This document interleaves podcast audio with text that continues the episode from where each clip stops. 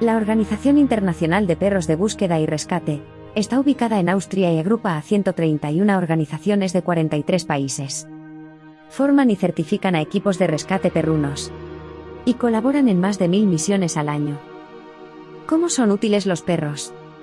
Su superolfato les permite seguir el rastro de personas enterradas por avalanchas, derrumbes de edificios y huracanes. También son buenos salvando personas en el mar.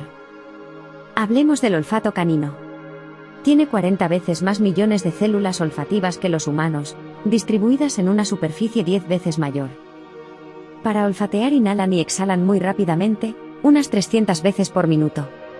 Todo ello los hace mil veces más sensibles a los olores. Más increíble todavía. Los perros huelen en estéreo. Huelen de forma independiente por cada fosa nasal, como hacen nuestros ojos. Eso les permite oler en 3D y saber de qué dirección vienen los olores.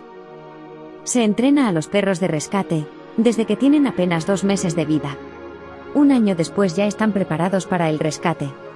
Deben entrenar unas 50 horas al mes y unas 600 horas al año.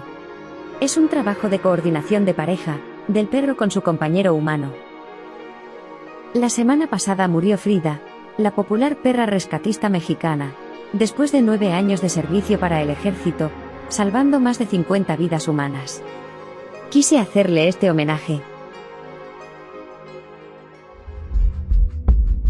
Datófilos. Buscamos, analizamos y compartimos datos. Escúchanos en YouTube, Telegram o en tu app de podcasts.